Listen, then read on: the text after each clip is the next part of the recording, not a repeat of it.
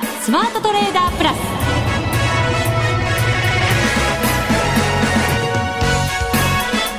全国のリスナーの皆さんこんにちは。内田まさです。ここからの時間はザ・スマートトレーダープラスをお送りしていきます。まずは福福コンビご登場いただきましょう。国際テクニカルアナリスト福永博之さん。こんにちは。よろしくお願いします。そしてマネックス証券の福島正さんです。こんにちは。よろしくお願いします。よろしくお願いいたします。お願いします外は暑いです。暑いですね。は。い本当に猛暑に天気予報通りになってきましたね。そうですね。相場は暑いって言ってもいいんでしょうかこれは。いや内田さんも暑いですからね。結構乱高下してますね内田さんのトレードも。今週は寒かったですよ。寒かったですね。寒かったです。ゾクゾクしましたね。結構でもね動きも荒っぽかったんで、ちょっと怖い場面もありましたけどね。なんかこうかなって思って入ると逆に行かれてっていうことが続いたので。なるほど。うん後ほど寒い報告はさせていただくことにいたしまして現在ドル円がですね96円35銭から36銭あたりですね、えー、安いところ96円の本当に前半当選までありましたので、はい、そこからはやや戻し歩調にも見えるんですが、まあ、若干ですよね、えー、日銀の黒田総裁の会見が始まっていて、はい、そのコメントなんかもちらほら入り始めてると思うんですけれどもね。そうですね、えー、あのまあ、ただ断片的にしか伝わってないということとそれからあとはやっぱり会見の中で、えーまあ、記者の質問もそうなんだと思うんですが、はい、あの完成を動かすような内容のものがやっぱり出てきてないんでしょうね。ですから会見が始まるっていうところで多少戻しはしたもののですねその後今上さんが伝えてくれましたようにあんまりあのドルの戻しというのが継続していない感じですかね。戻しても20銭ぐらいな感じですかね。そうですねはいそうするとまあ期待外れまではいかなくても。そうですね。あの、まあ、基本は何もないとみんな読んでたんでしょうから、えー、まあ、そういう意味ではあの警戒してちょっと買い戻すっていう流れの,、まあ、あの一環だと思うんですよね。一旦手を緩めて、はい、今そういう状態でここからじゃあ本格的にどっちに動くのよっていうことが決まってくるんでしょうけどねそうですね、まあ、でも本格的にという意味で言うともう円高の方に進んでますからね。ですからここからまた動くというよりはやっぱり流れはもう円高の方に進んでるんだっていう風な見方で、はい、あのトレードをするなりなんなりっていう時には考えていかないと、うん、あのこれからの方向感っていうのは新たなものを探るというよりは今の流れがどう続くのかっていう風にですねどこまで続くのかっていうことを考えていった方が私はいいんじゃないかなっていうふうに思いますけどね。夏休みの商いの薄い時って結構円高に暮らされることもあったりするんですけどね福島さん。そうですね。ただですねやっぱり今年はあの、やっぱりこうアベノミクス相場があってでその流れもあってまあそのすごい大きく落ち込んでるかというとその、4月とか5月に比べると落ち込んでるんですけども、まあ、例年の8月を比べると、まあ、悪くないかなっていうトレードかなと思いますね。えー、後ほどじゃあその夏休み相場に合わせてもですねい。ろんな分析いただこうと思います、はい、よろしくお願いいたします、はい、よろしくお願いします。番組進めていきましょう。この番組を盛り上げていただくのはリスナーの皆様です。プラスになるトレーダーになるために必要なテクニック心構えなどを今日も身につけましょう。最後まで番組にお付き合いください。この番組はマネックス証券の提供でお送りします。スマートトレーダー計画。よーいドンザ・スマートトレーダー計画用意ドン。このコーナーではスマートなトレーダーになるためのノウハウ、実践テクニックについて教えていただきます。えー、ダービーが始まって2週間経ちました。はい、経ちました。はい、えー、直近の1週間の私のトレード報告させていただきましょう。はい、お願いします。ホームページには、えー、コメントを書き添えましたチャートを2枚、冷やしチャートと1時間足のチャート掲載しておりますので、もしご覧いただける方はご覧いただきながらお聞きください。はい、お願いいたします。まず、冷やしチャートからですね、えー、4月の11日に高値をつけた後、えー、下落基調が5ドル円は続いていました。ミショ5ドル円でしたので、はい。で、えー、7月9日に少し戻りを見せて、で、もう一回7月24日にまた高値をこう追うような動きも見せたんですけれども、はい、そこでまた頭を打って下落基調というのが足元の動きですね。ね。で7月12日につけたそのネックラインも下回って、はい、えー、下落基調ちょっと強いかなという状況がありましたので、私もできれば売りで入りたいなという作戦を立てました。はい、ただしご存知の通りこの1週間って結構イベントが盛りだくさんで、ね、えー、木曜日に福島さんに5ドル円で勝負せよとミッションいただいた、その翌日にはアメリカの雇用統計の発表があり、今週に入ってからは、えっ、ー、と、RBA、オーストラリアの政策金利の発表もあったりと、はい、なかなかこうイベント盛りだくさんの中のトレードとなりました。で、私もあのイベントはなるべく避けてと思ってたん。ですが、はい、木曜日家に帰ってですね、チャートを見ていたら、まあその、雇用統計に向けて戻り補助だったんですよね。あの ADP が良かったたのもあったと思うんですけれど、はい、雇用統計がいいんじゃないのっていうそんなイメージもありつつの、はい、えー、戻り補助に見えたので買いで入って 見てしまったんですよ、作戦を、はい、守らずにですね。そうなんです。1回目の取引が8月1日木曜日の22時台になるんですが、うん、88円60銭のところですね。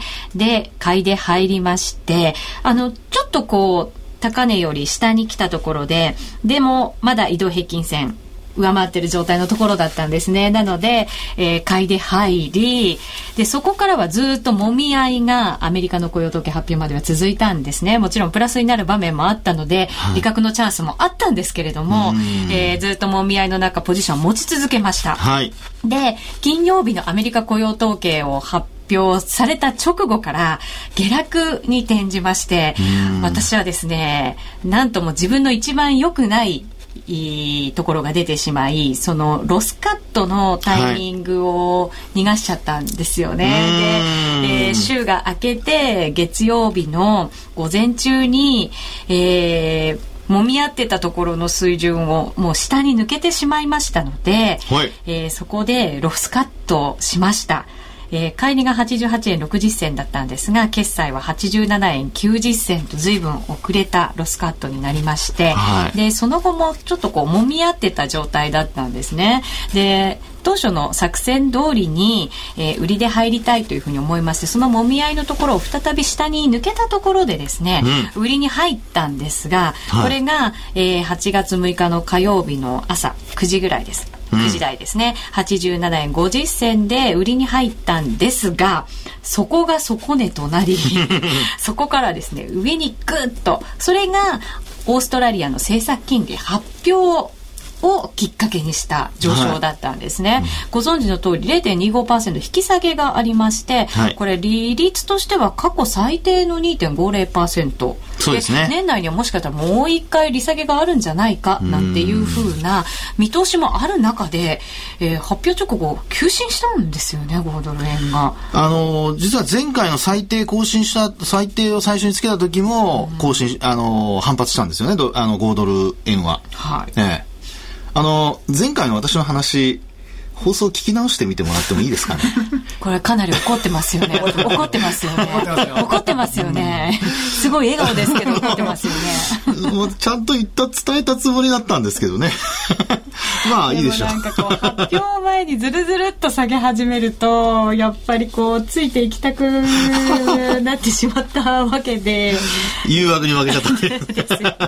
なので 発表直後に、はい、えー、ロスカットをいたしまして、ええー、今回はですね不甲斐ない結果となりましたこんなご報告をすることをお許しくださいませ。今、今ちょっと一瞬沈黙でしたね。何を、何を答えていいのよという。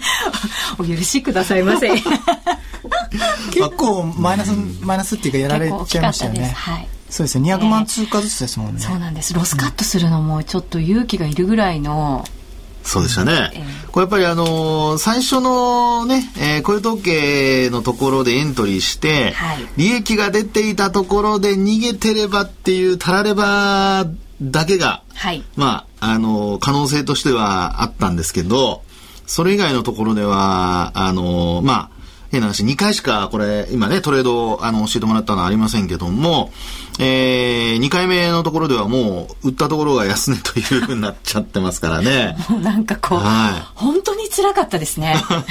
まあ、こう逆逆行くんだなと思ったり。ね、まあ、マーケットを見たその時間帯だとか、まあ、内田さんもそのトレードの時間限られてますから、まあそういう意味では、その、まあ四六時中見てですね、ずっとあの、ウォッチしていく中で、エントリータイミングを探るということではなく、まあその時見た印象で多分、方向感を判断して、まあそれでエントリーしてるっていう感じですよね。はい。ね。ですから、まあ、そこで、あの、まあ、一般の方はですね、これはあの、内田さんミッションなので、基本やっぱり売買を、あの、すると。いう形になるわけですよね。で、あの、プロのトレーダーなんかも、あの、実は、プロっていうのはあの個人のプロじゃないですよ。あの本当にえディーラーで証券会社あるいはあの銀行でですね、はい、え取引されてる方はあの基本的にはですね取引してる人はあの仕事という意味でこれ売買をしないといけませんので。そうですね。なんか。ちょっと今びっくりする音が なりましたけど。私も、はい、両方ともです、ね、ちょっとなんかね、えー、ということでですね、あの、多分これ地震の、はい、うん、緊急速報かな。そうですよね。はい。もしかしたら大きな揺れ感じる可能性もありますので、ご注意いただきたいですね。ちょっと今びっくりしてしまいました。そうですね、本当にびっくりしました。はい、私の失敗トレードが飛んじゃいそうな、びっくり加減でしたが。そうですね。はい。震度4とかなんとかないそうですか、情報入ってきてますか？まだ可能性がある可能性があるということですね。はい、事前予想ですね。東京都内ですけどもね。はい、で、えー、もう一回ちょっと元に戻しまして。はい、気を取り直して。はい、気を取り直して。で、これ、やっぱりあの、売買をしなきゃいけないっていうふうなことからですね、うん、やっぱりあの、方向感をどう見極めるかっていうところは非常に重要なんですけども、まあ、今回のケースで言うと、まあ、まさに、えー、株価、あ、ごめんなさい、あの、ドル円、えー、5ドル円ですね。5ドル円の下落が、あの、まあ、ここで言うと、ボリンジャーバンドのプラス2シグマからマイナス2シグマの幅があって、はい、マイナス2シグマをこう割り込んでると。うんまあ、それでね、えー、その中で、えー、トレードを下の方に行くんじゃないかっていうふうに、あの、えー、まあ、エントリーしたんだと思うんですけども、これあの、まあ、先ほどちょっと冗談半分で言いましたが、やはりそこに向けて、あの、実はマーケット関係者っていうのは売りに行ってるわけですよ。ですから、この時点で売ったんで遅いんですよね。そうですね。織り込み済みとかっていうふうにはね、えー、そうですね。あと悪材料で尽くしっていうこともそうです、そうです、そうです。はい。ですから、そういう意味では、やはり、あの、その場面で、あの、エントリーするのではなくて、はい、基本的にはやはりその前からエントリーをしておいて、でそれで、あの、利確をするような、うそういうやっぱり流れを考えないといけないですよね。ねはい。ですから、まあ、今回のケースは、あの、これは逆に言うと、イベントをですね、内田さんが、あの、あえて取ってくれたので、イベントリスクを取ってくれたので、あのまあ、リスナーの方にはこれ非常に参考になるんじゃないですかね。ね、要するに2回目のトレードなんかは売っちゃダメですよっていうところと、はい、1回目のトレードは、これはトレ、あの、まあ、実際にこう結果が出る前に利益が乗っている場面があるんだとすれば、これロスカット遅れたっていうことですけども、まあ、基本的にやっぱり利確を優先させることと、はい、それからあとは、あの、まあ、やっぱりロスカットをきちんと、えー、少し、えー、なんていうかね、あの、少なめのところに入れとくかですね。はい、そうですね、はい。これはもう本当に、あの、ロスカットの遅れが、まあ、もちろんその前に利確できれば一番良かったんですけれど、はい、まあ、ロスカットが遅れたのが一番自分の反省点ですかね。本当何回もあったんですよね。ああ、どうしようかな、どうしようかな、どうしようかなって思いながら。ここではロスカット入れてなかったんですね、あらかじめ。えっ、とですね、あの、雇用統計のやっぱり発表があると思ってたので、はい幅を広めにしてたったんですよね。振らされるだろうというのは頭にあったので、でそれで変なロスカットに引っかかると、なんか嫌だなっていう気持ちがものすごい強くて。それはありますね、実際にね。はい、雇用統計の夜なんか特にそういうのありますが、ただ、あのー、実際にその後、お茶さん、データ見ましたか？データ見ました。雇用統計のデータですよね。見ました。見たらやっぱり持ってちゃまずいじゃないですか。ね、はい、そうなんです、ね、そうですよね。ですからあのまああの皆さんトレードされる時も基本的にはですねあの実際にこう触れるのが嫌だっていうことで値幅を大きくこうセットしたと。ねロスカットの値幅をセットしたんであればその場合にはやはりデータを見てあこれはやっぱりあの予想に届かなかったんだっていうことになれば、うん、それとあとあの過去に遡ってですね2か月分これまた下方修正されてますから、はい、まあそういうところからするとですねえー、期待がまあ、強くて大きくて、えー、こう、円安に触れていて、ドルが買われていた状況からすると、まあ、やっぱり、あの、ロスカットしとかないとっていうのはですね、まあ、冷静になって考えればわかるところですけども、はい、まあ、そこは、あの、やっぱり反省点ってところでしょうね。そうですね。えー、はい。マイナスになった金額があまりにも大きすぎて逆に切れなくなってて。それはね確かに多分あると思いますよ、え。ー、え。ー、もう正直なところでしたね。ましてやねあのこんなふうにデモトレードで順番を競うってところですからね、えー、できればロスしたくないですもんね。そうなんです。でそうと戻ってくれたらそれの方が 気持ちはそういうふうになっちゃいますよね。そうなんですよ、えー、それはわかります、はい、はい、でもダメでしたね結果ね、はい。えー、では福島さん怒ってくれていいんですよ。いやいや、あ、やっぱりちょっと気になった点は、えー、やっぱり、まあ、せっかくあの RSI も出していたので、はい、えっ、と、一発目のエントリーのところで、1時間足の方を見ると、結構もう買われすぎの水準の、ちょうどピークのところでうまく買っちゃってるので まあそこも見た方が、どうせエントリーするなら、ね、こ、ここだって時にエントリーした方がいいので、はい、まあそこが気になったのと、あまり良くなかったなと。そうね、2回目にあのエントリーするところも、うん、しっかり分析ができてないんですよね、あれ、ね。2回目にエントリーするところは、どちらかというと、冷やしの方を見て、見ると、はい、あのかなりこの日って、えー、冷やしレベルではもう30%割れのところに来ていて、うん、もう売られすぎの水準にちょうど来ているので、うん、まあ、ここは少し警戒しないといけなかったんじゃないかなっていうのと、はい、あとはもう散々これ利下げするだろうって言って織り込まれていたじゃないですか、うん、だからそこのところはある程度こう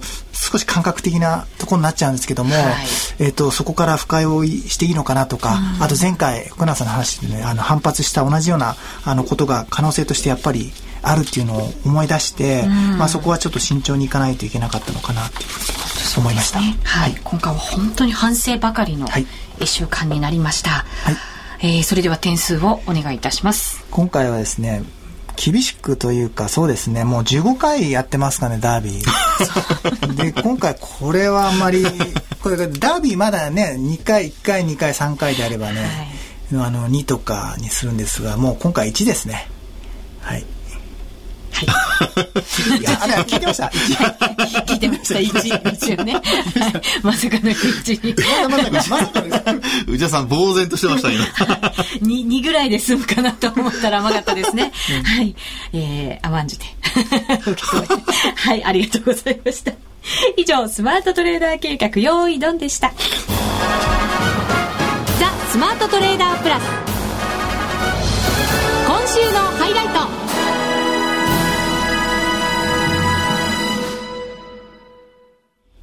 ザ・スマートトレーダープラス今週のハイライトです。えー、それでは、今週1週間のランキングを、はい、はい、実行委員長から発表していただきましょう。さて、内田さん前回は3位でしたね。はい、3位だったんですよ。キラキラ輝いてましたね、はい、どうなったでしょうか？はい。第10位からいきますね。はい、第10位、えー、釣られた熊さん。釣られた熊さん約300万のプラスになってますね。増やしてますね、ちゃんとね。すごいですね。なんか今日はぐさっときますね。言葉がぐさぐさっときますよ。私の心に。じゃあ、ここからはラジオネームだけいきますね。はいえー、9位がクカラチャホイホイさん。うん、えー、8位がザ・ムーンピーチサウンドさん。うん、えー、第7位がゴンタさん。第6位がアリスさん。アリスさん。第5位が夏はスキーダさん。うん、そして第4位が小回りさん。で、第3位からは、えっ、ー、と、損益のところも話しますね。第3位がブルームーンさんで390万円。えー、第2位が日本の明るい未来さん533万円。はい。そして第1位がチュンキさん585万円のプラス。おおめでとうございます。おめでとうございます。チュンキさんって前回入ってました？入ってないです。トップ入れ替わりましたね。ねえ。えーやりましたね、純吉さん。世界1位のいつになったら卒業さんはですね、なんと25位に。あらあららららららら。くちゃらかほいほいさんが2位だったんですよね。難しかったですかね。そうですね。今回ちょっと負けて。くちゃらかほいほいさんも、利益幅、ちゃんとね、利が乗ってはいますけど、その幅を縮小しているような。150万ぐらい少し損しちゃってますね。うんそして、あれ？内田さんは？そういえば行かれてない？ないですね。ない呼ばれるわけないじゃないですか。しつこいですね、やめておきましょう。内田さんは実はですね、はい今回39位。39位。39位。83級。サンキュー。でもよかったです。ギリギリね。まだそれでも。内田さん、ポジティブだな。じゃあね、もっと悪39い位かと思った。まだまだ83万円のプラスですし、はい証拠金ね、1000万以上ありますから。それ以上は減らしたくなかったので大丈夫ですよ。そうですよね。まだまだ前回はすごいマイナスから復活しましたから。はい、ここからの復活劇をぜひ皆さんにお見せしたいなとそうです。思うばかりです。あの、ディズニーランドペアチケットなんかもかかってますから。あ、そうですね。そうですね。私が5位以内に入ると、はいペアチケットをリスナーの方にプレゼントするんですよ、そうです私が。そうなんですよ。あ入りたくないってことじゃないですか、私もしかして。やっぱり、そんなことないです。真剣勝負でいきたいと思います。頑張りましょうはい、頑張ります。はい、えーこのランキングはホームページにも掲載しましたので、えー全部のランキング発表してありますので自分の位置確認いただきたいと思います。続いてはこのコーナーです。みんなで参加今週のミッションさあ、それでは福島さんから、えーここから始まる1週間のミッションをいただきましょう。前回は5ドル円でした。はい。その前がドル円ドル円でした。うん、そうでしたね。今回は？でですね、今回はですねえ、ちょっとあの、今までやったことありますかね？ちょっとわからないんですけども、え今回はですね、ドルストレートにしてみて、はい。で、ドルストレートだとユーロドルがいつもね、よそうくやってですねいたと思うんですけども。毎回1回ぐらいは1ヶ月の中でミッションいただきましたかね。そうです今回はですね、ええ結構あのトレンドがやっぱり出ている、あの、5ドル米ドル通貨ペア。クードル？あ、でも対ドルですからね、そうですね。今回はね。はい。まあ、苦手なんですよね、5ドルが。あ、今回ね。今回もね5ドル円でやっちゃって、また今週も5ドル。えでもドルですよ。大丈夫です。克服しないと。そうですよね。苦手は。いつまでも苦手って言ってちゃいけませんからそうですね。。プロ野球選手は、ね、3割バッターになろうと思ったら、右も左も打ちこなさなきゃダメです。そうですか。左だけじゃダメですか？ダメです、ダメです。本当？右だけでピンチヒッター出さも。れますよ。あ、そうですか。そうですよね。それじゃ困りますもんね。困ります困りますあいけないいけない。私もピンチヒッター出されたら困りますからね。主軸バッターになっていただいと思いますからね。ですよね、はいええ私だけだと4番をそうです。打てるのは。3番、4番はわか私に任せろと。